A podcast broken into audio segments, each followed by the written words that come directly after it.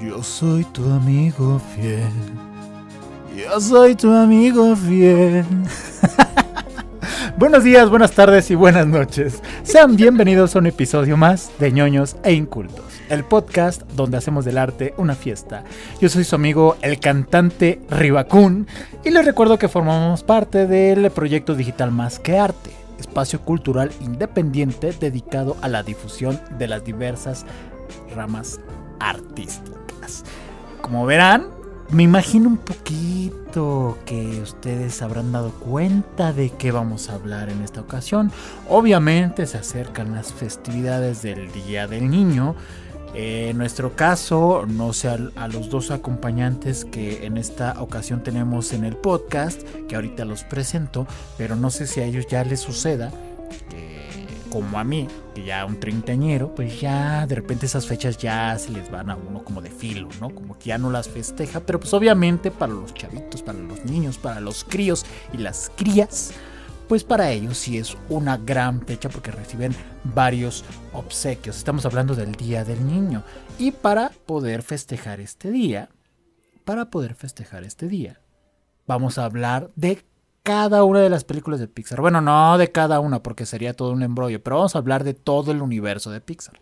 Y para ello me está acompañando en un primer plano la señorita que al parecer es fanática de todas estas películas, Fanny Tapia. ¿Cómo estás, Fanny? Malvado doctor Tocino para ti, señor de... Ay, no, tú no eres Deku. Yo no soy Deku. Yo no soy Deku. Eres rival. Quizás nos parecemos, puede ser, pero no, soy Deku.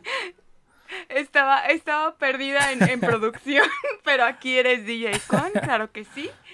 ¿Qué onda? ¿Cómo estás? ¿Cómo estás arriba? ¿Cómo estás esta noche? Claro que sí, me encanta este mundo de la animación y toda esta parte de Pixar, entonces estoy bien emocionada acá.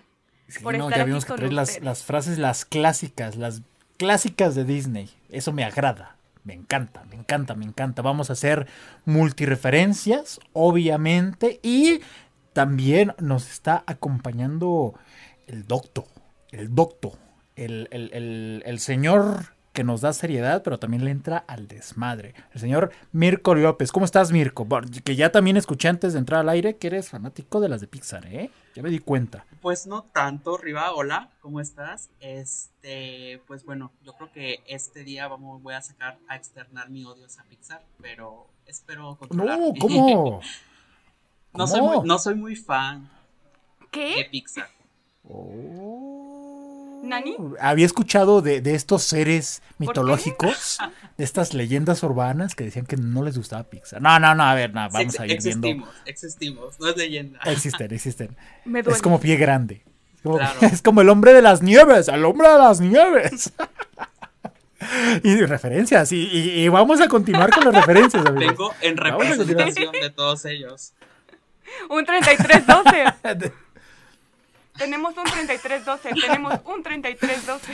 Perdón, amigos, amigos. Ah, Esto va a continuar, ¿eh? Así es que no desesperéis, no desesperéis. Pero pues bueno, vamos, vamos a empezar con esta plática justo alrededor de Pixar. Pero antes de eso, antes de eso, a ver, Fanny, ¿tú cómo festejabas el Día del Niño cuando, cuando estabas en esas épocas de festejarlo? ¿Qué hacías en tu escuela, en tu casa? ¿Qué era lo que hacías? Ay, ya no se festeja. Ah, ya no, como, no, porque pandemia, bueno, en casa, en casa. Ah, ya no. ¿cómo? Ah, bueno, sí, sí, sí. Bueno, pues yo festejaba, era una morrita. eh, normalmente en mi escuela pues hacía una tipo kermés o nos llevaban a algún lugar, tanto o a acampar o a la ciudad de los niños, a ver una película o algo. Y en casa pues mi mamá nos daba algún chocolatito o no sé, compraba algún pastelito. Eh, también iba a un, deportivo y se hacía como una semana del Día del Niño y se hacían como varias actividades así de, pues vamos a, a hacer manualidades, vamos a, a jugar hoy eh, fútbol, o sea, eran como varias cosillas que se hacían chidos, por- se hacían chidas porque haz de cuenta que ah, era una alberca y en la alberca se hacía como la actividad de con inflables, o sea, la, la neta sí, hasta te ganabas juguetes, Se Sí, pone como nos chido, se dicen aquí en, en- Pero esa como nos era dicen en como... producción, los típicos convivios de ¿Eh? escuela que se, se convertían en un desastre total. Porque o no llevaban los guisados chidos, o porque justo el inflable eh, alguien lo picaba y se comenzaba a desinflar. Eh, los que, a los que querían casar en el registro civil y nomás no los atrapaban, en fin, de- no, no, no. Eh, Mirko, mira, Mirko era de los que, de los que correteaban para que los ¿eh? casaran, seguramente, ¿verdad? Yo me escondía, sinceramente.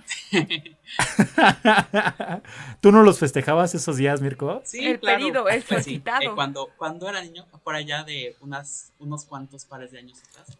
Este, pero sí, eh, lo típico también, el festival en la escuela por la mañana, por la tarde salía con mis hermanos, con mis papás, hacia algún lugar para comer hamburguesas por lo general, porque era lo que más me gustaba y lo que me sigue gustando ahora, pero este, solamente eso, y ya por la noche el pastelito en casa. Vaya, vaya.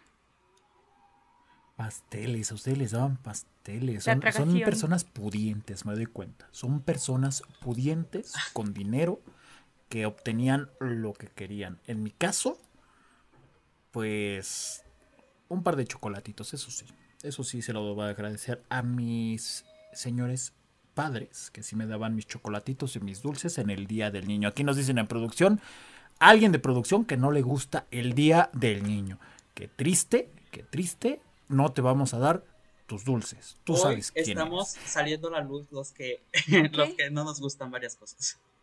No, pues ahora, ahora resulta que no me gusta la Navidad, que no me, bueno, a mí no me gusta la Navidad, pero estamos sali- saliendo los que odiamos al mundo. Por ¿no? dos, por dos.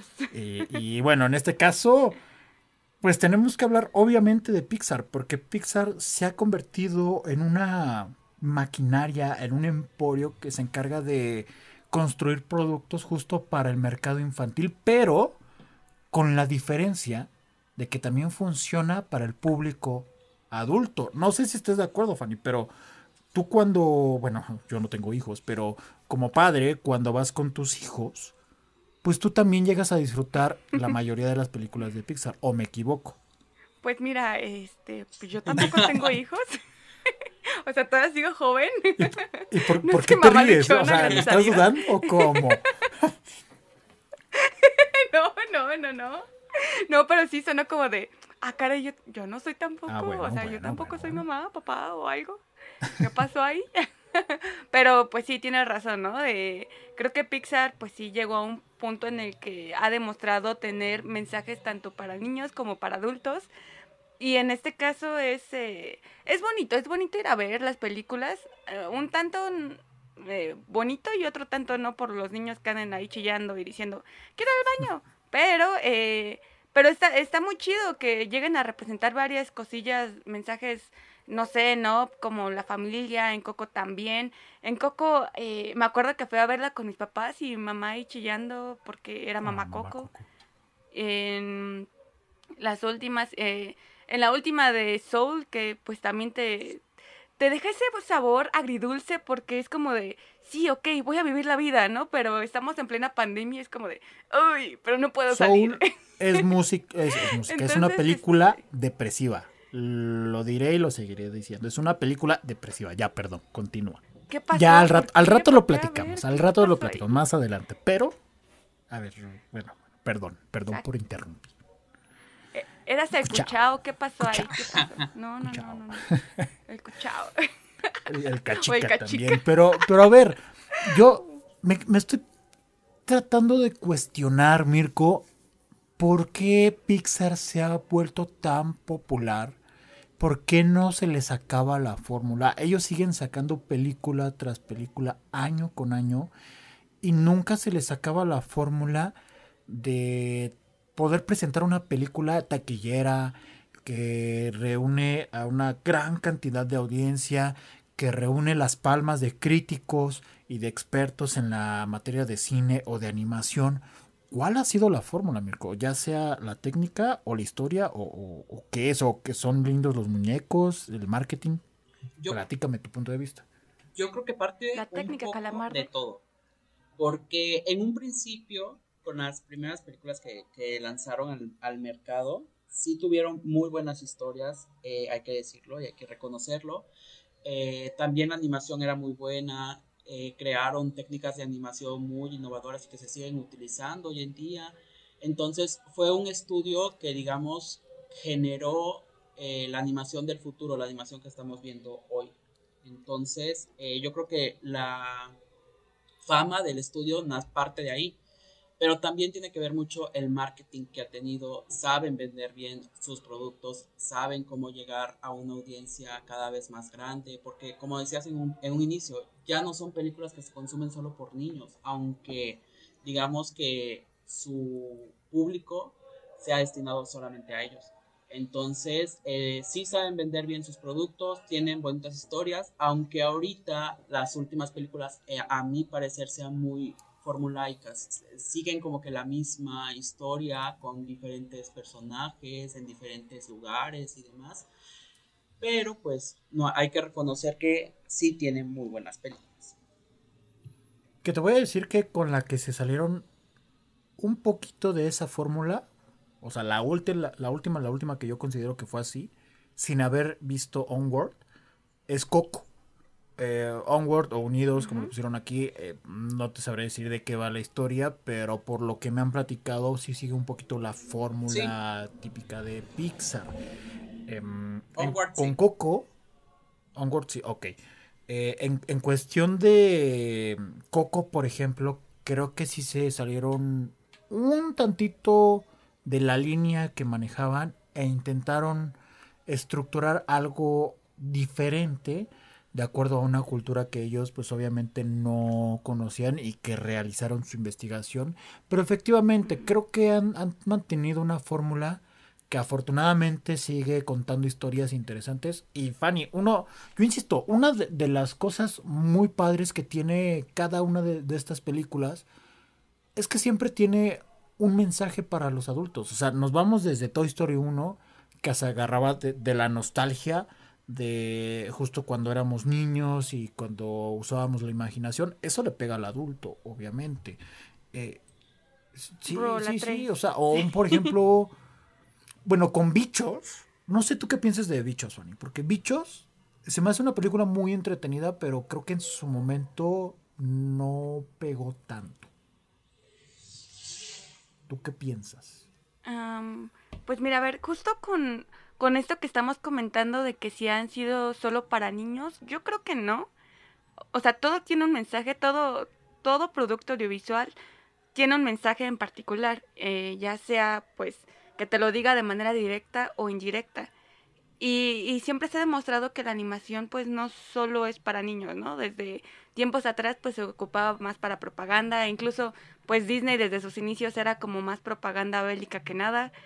Y en este caso, eh, yo creo que siempre hay mensajes, como por ejemplo también me viene a la mente Wally con su mensaje de la ecología y el medio ambiente.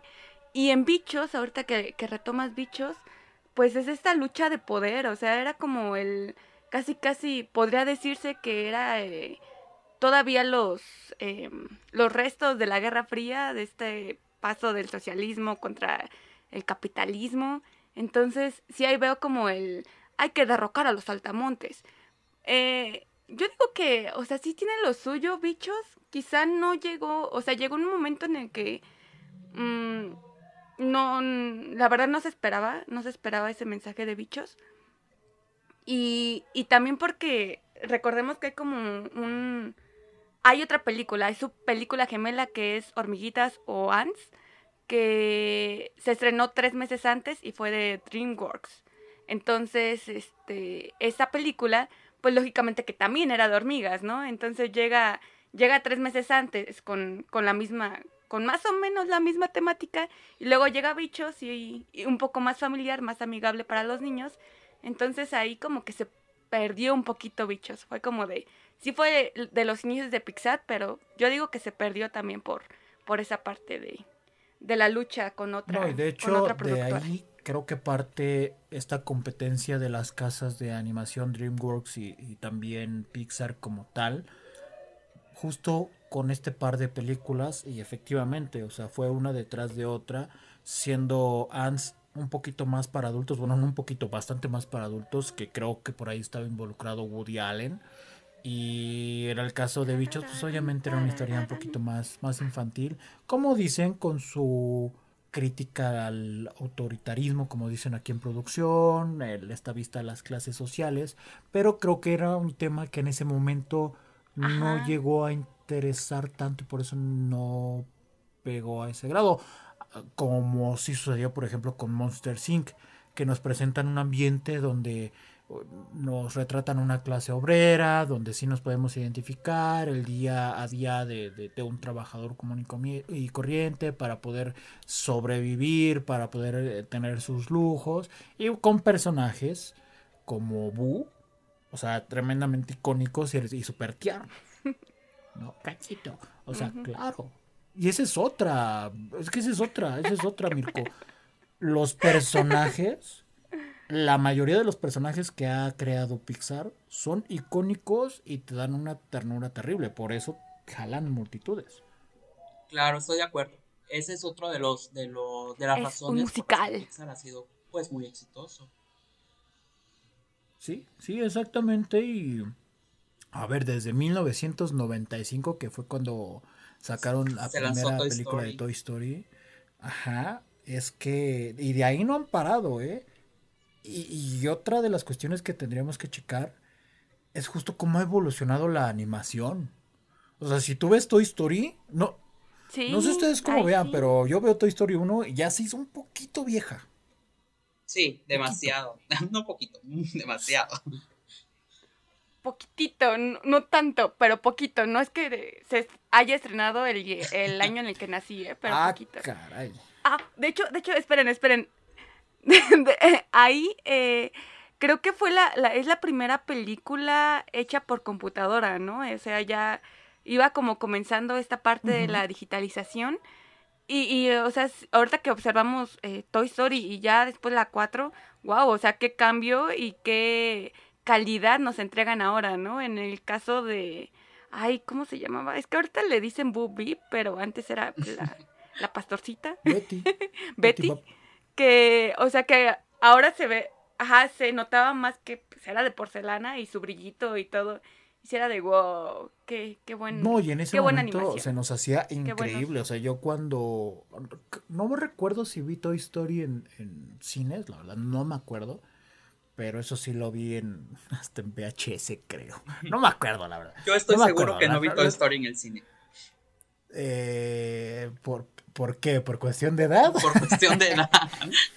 ah, ok. O, si, o si, la vi, no me acuerdo. Ah, bueno, bueno, bueno.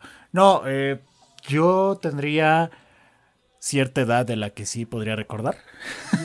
Digo, ya dije mi, mi, edad al principio, pero no lo quiero recordar. Pero justo, justo como nos dicen en producción, crearon un software específico para, para, esa película y de allí para desarrollar las demás.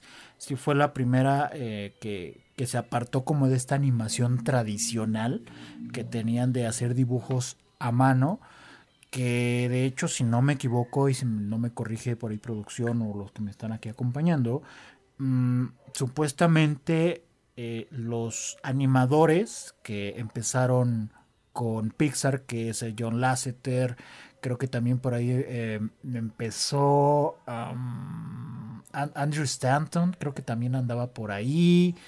Eh, ahorita no recuerdo muy bien qué más, pero o sea, Ali, Lee Ulrich, ¿no? Creo.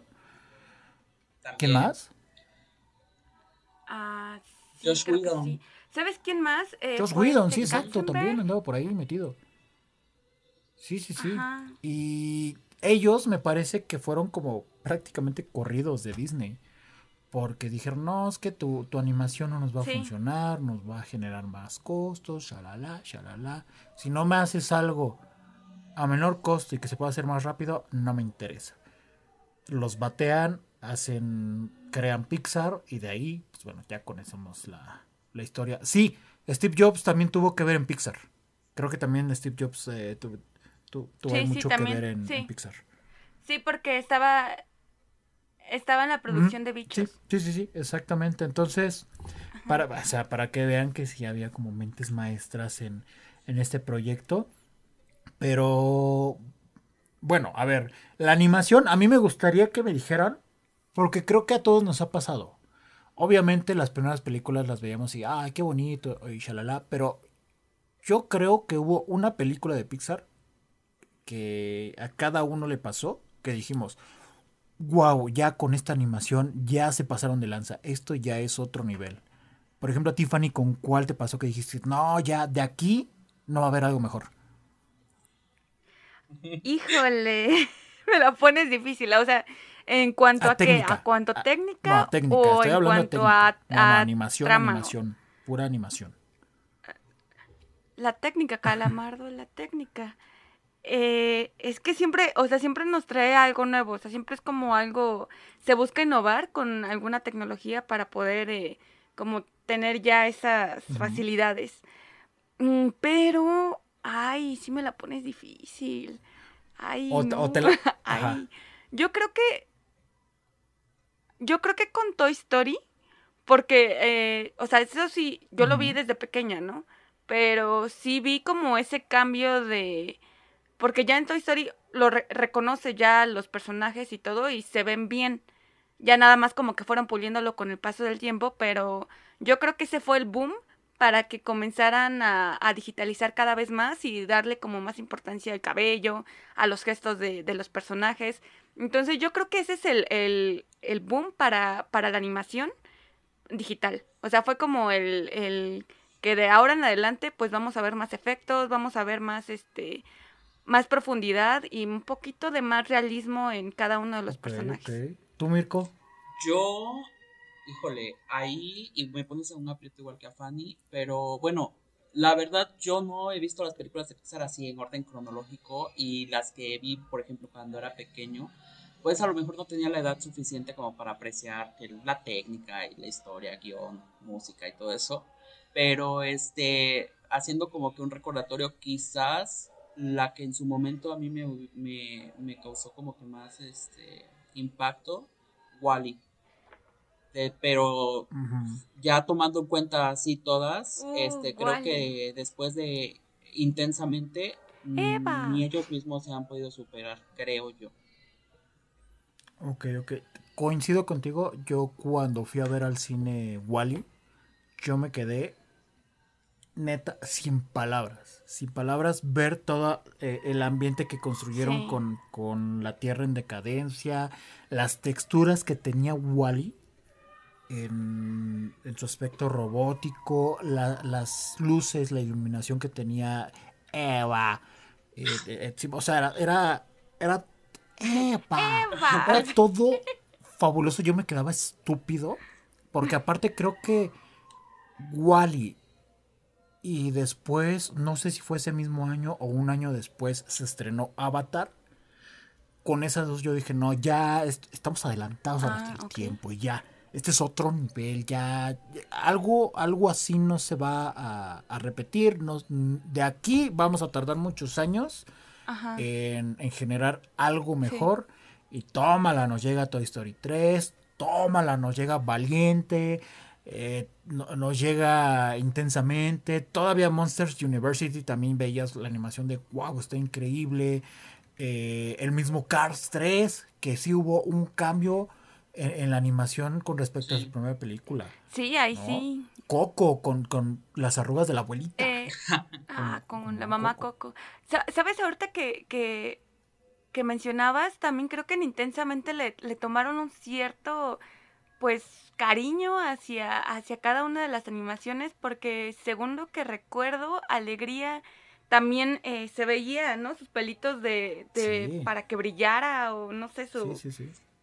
el brillo, ¿no? Que salía, que emanaba de ella era como de wow, wow, wow, ¿cómo, cómo, cómo es que logran esta textura, ¿no?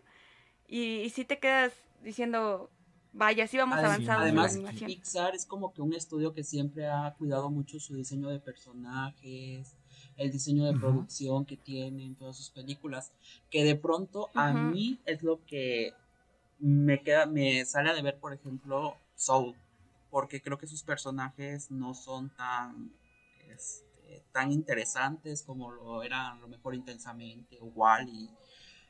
Este, su diseño Claro. de producción también no es como que algo tan interesante. Entonces, de repente es como que una película que dice, sí, es de Pixar por el tema que trata, por este, la, pues sí, por el, hasta cierto punto el grado de, de animación que tiene, eh, la música y demás, pero sí te, me sale debiendo en ese sentido de no es tan trascendente como lo había estado haciendo. Hace unos años tuve la oportunidad de ir a un curso de, de diseño de personajes y creación de historias de, de parte de algunos colaboradores de Pixar. Uno de ellos era, me parece, Chris Asaki, era su nombre, que era ilustrador en la película de Monsters University y en Intensamente. Y había alguien que era productor, que no recuerdo el nombre, pero sí era como, como bastante importante. Creo que era Dan Gerson, la verdad no me acuerdo. Pero nos platicaban todo el proceso, toda la construcción de una historia para una película de, de, Pixar. Y literal, no les miento, era como vamos a sacar ideas de la nada. A ver, y así como dicen los memes, eh, juguetes que hablan, peces que hablan, eh, sentimientos que hablan, así, ¿eh? O sea, historias que sacaban de la nada y después iban desarrollando los, personajes poco a poco, poco a poco, al grado de que ellos construyen coches que hablan, sí, efectivamente, van construyendo todo un lugar para poder hacer la película, es decir, construyen toda, todo un, unas instalaciones donde va a estar todo el equipo de producción, de animación, de dirección para poder desarrollar la historia. Es increíble el engranaje que ya tiene bien aceitadito Pixar. De verdad está fabuloso. Por ahí hay un documental de, de Pixar, de la historia de Pixar en Disney Plus, por si lo quieren checar. Está, está interesante. Ahora, yo, yo les quiero hacer otra pregunta. entre paréntesis, no nos Con... pagan por la publicidad. No nos pagan, no nos pagan, pero pues mira, ahí deberían patrocinarnos. Con Disney, tanta referencia deberían patrocinarnos, ¿eh? Por favor. Eh, niño, Blogs. niño. A ver. Pasa algo durante los últimos años eh, con esta parte de los Oscar. Cada año gana Pixar. Cada año ganan sus películas y sus historias a nivel técnico. Eh, la academia considera que es la mejor animación que hay en este momento. ¿Ustedes están de acuerdo que a nivel técnico y quizás de historia no hay alguna otra casa de animación que se le equipare a Pixar? Yo no. No. O sea. ¿tú, ¿tú, crees que Pixar es el top? Uh... No, o sea que no hay, que no es la mejor. Yo creo que sí hay casas que han hecho ah, okay. en otros años eh, películas que sí merecían quizás más el premio que las de Pixar. Este, películas uh -huh. que sí se equiparan en calidad, en historias. Pero bueno, al final de cuentas Pixar siempre ha salido victorioso. Sí, sí, bueno, también por los conectes. ¿Tú estás de acuerdo, Fanny, o, o no? Eh, yo digo que no, o sea, siempre, siempre gana o Pixar o Disney y, y hay, yo creo que hay más, eh, más películas que merecen el Oscar eh, y no tanto siempre irse por las mismas, ¿no? Eh, ya, bueno, como anteriormente les había comentado, eh, creo que antes se, se evaluaba mucho esa parte de que la animación era para solo niños y llegó un punto en los Oscars que llegaron a tomar en cuenta que no, que la animación no era solo para niños, ¿no? Eh, también con Anomalisa, o sea, con otras películas que valían mucho la pena y, y que sí era como de, oye, oye, pues no, no todo es Disney, no todo es Pixar, también están pues las películas de DreamWorks, está, hay, hay otra productora que se, también que salía con, con esta última, que es la que trae también Pollitos en Fuga, Artman. trae Wallace y Gromit, que tú ves la, la, animación, ajá, Artman, que es este, que, o sea, es puro stop motion con arcilla, con muñequitos, y, y cómo lo realizan, o sea, con cada detalle, y dices, wow, wow, wow. O incluso también las de Miyazaki, entonces sí es como de, tienen, tienen otra historia, tienen otra profundidad, otro, otro estilo también de, de técnica de animación, entonces sí es como de, wow, hay, hay bastante que explorar en, en, estas, en este tipo de películas que, que yo creo que se quedan muy cortos escogiendo nada más eh, seis nominaciones para los... aquí en producción lo que nos están poniendo Kung Fu Panda 2 es más que, que Pixar y Shrek 1 y 2 más que todas las demás. Bueno, ahí sí, ahí sí, ahí quizás sí, ¿eh? ahí, quizás sí. sí, sí puede ser. Ahí quizás sí, tendríamos que hacer una evaluación, pero no lo descarto, no lo descarto en su totalidad. A ver, yo creo que ya hay que meternos a, los tumbos, a los guamazos y empezar a ver pues, cuáles son las mejores películas de Pixar, ¿no? Yo creo.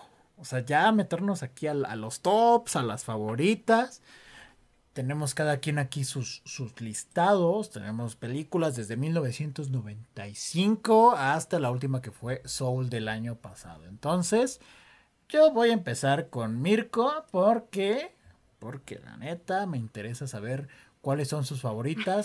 y, y también de paso, si me quieres decir por qué no te gusta Pixar, pues bienvenido, ¿eh? Bienvenido. Pero a ver, vámonos primero contigo. Primero las favoritas. Va, échalas. Este, a ver, pues yo creo que mi favorita de Pixar es Intensamente.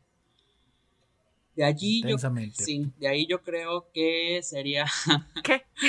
Eh, Buscando a Nemo. Quizás no es, la mejor película, pero es una película a la que le tengo mucho cariño porque es una de las películas que recuerdo que veía muchas veces cuando era niño. Y este, ok, ok, ok. A la que le guardo mucho mucho amor. Entonces, Buscando a Nemo sería la segunda y como tercer lugar quizás yo dejaría Wally. Mm, vale, me, sirve, me sirve, ok, está perfecto. ¿Por, qué es tu favorita intensamente? A mí me gusta mucho intensamente, este, por el, como dices tú, cómo ellos hicieron una investigación a fondo de lo que era la mente humana, cómo era comprender las emociones y cómo se expresaban en una persona.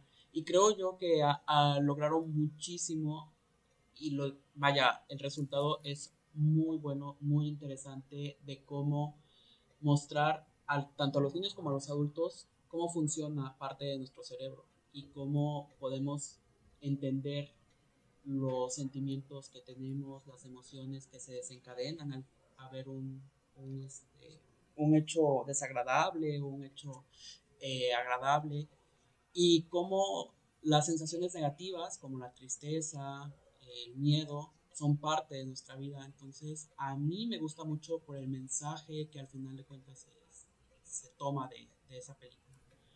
Aparte de que los, los personajes se me hacen muy buenos, muy, este, muy trascendentes, igual que diseño de producción, la música, las voces, el bueno, yo la vi doblada, entonces este el, doblaje era muy bueno y pues a mí me gustó mucho. Creo que de todas las de Pixar es la que más me ha gustado.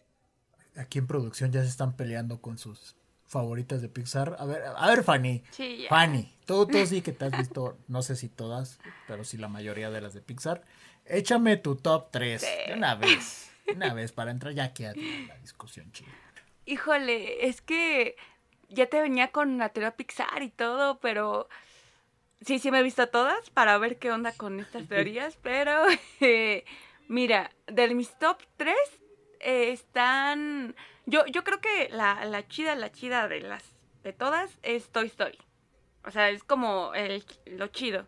Uno, dos y tres. La cuatro, pues ahí más o menos, ¿no? Ahí vemos. Eh, y de ahí en fuera tengo mis tres menciones honoríficas que, este, este, yo creo que fueron tres años consecutivos en los que nos trajeron, uff, uff, bellezas, chuladas.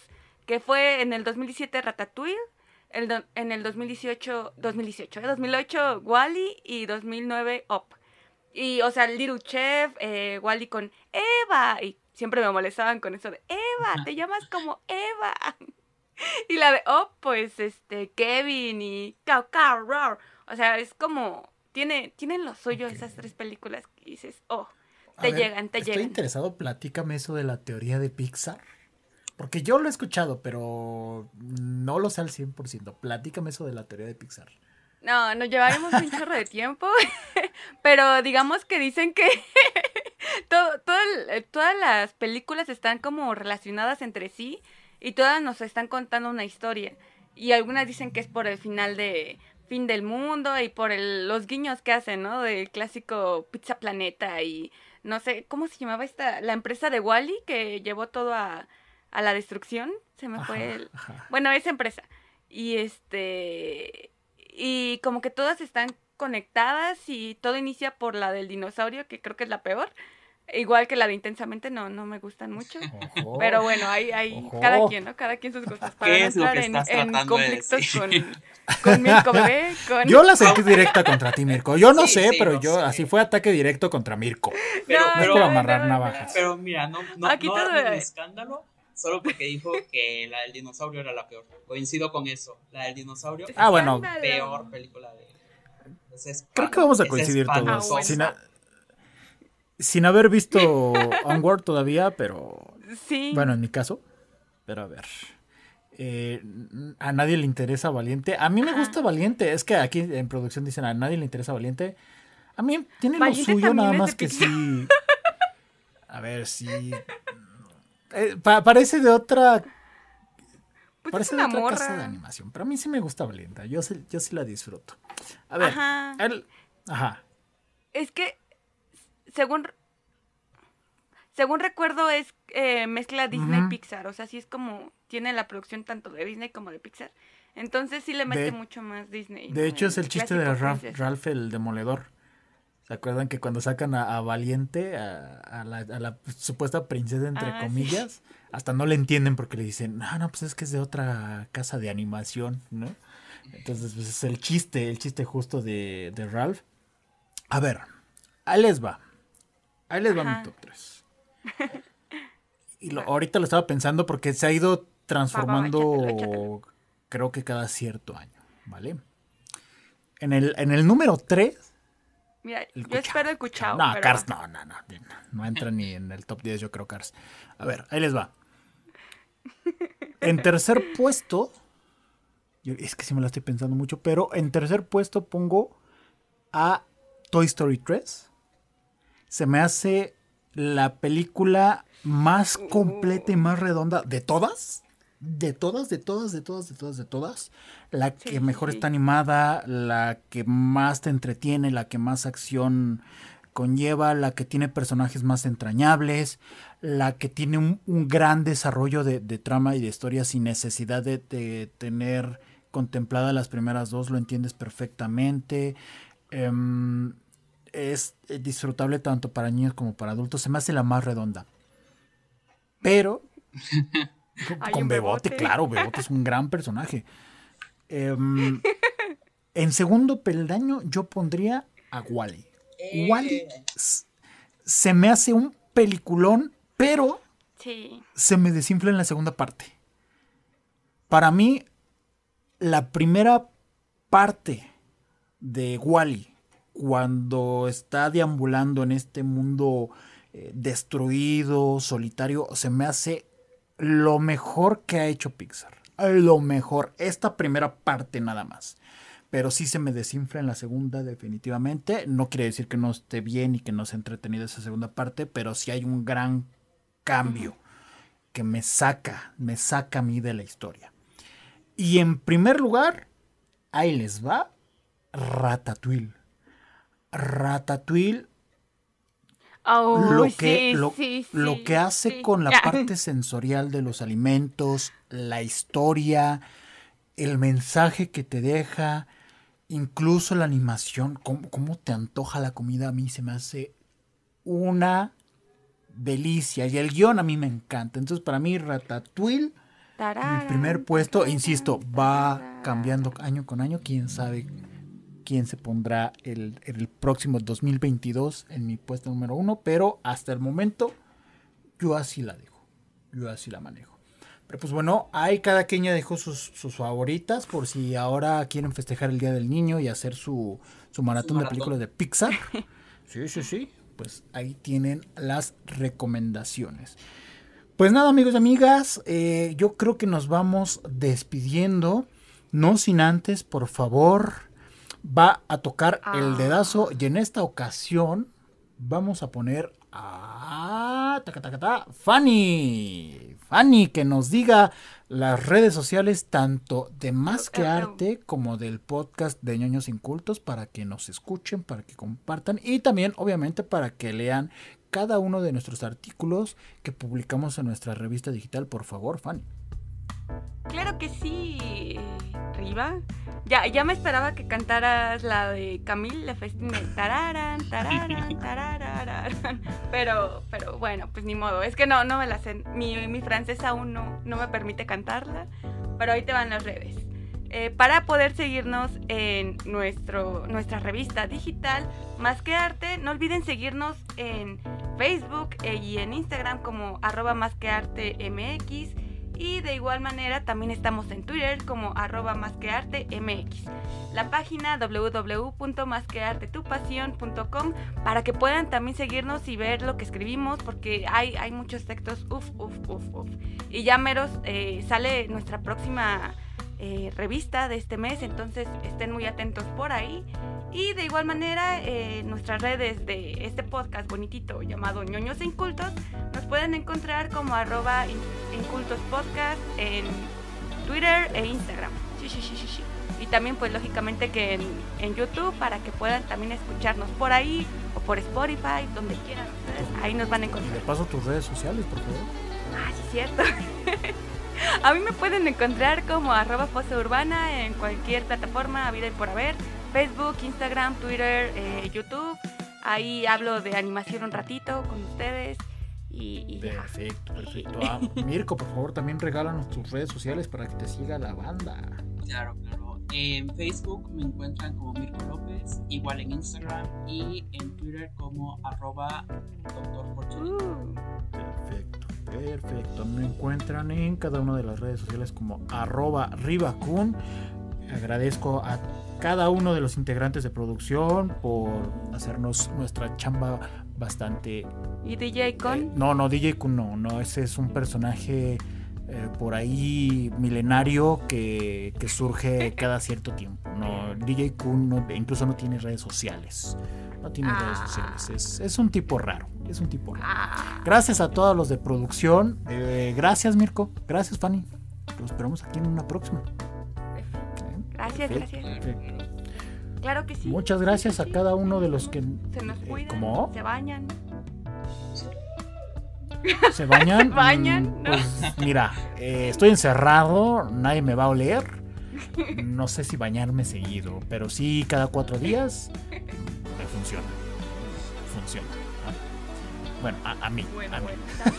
en fin. Gracias a cada uno de los que nos estuvieron escuchando a través de las diferentes plataformas donde tenemos disponible este podcast. Y pues no, nos estamos escuchando la próxima semana.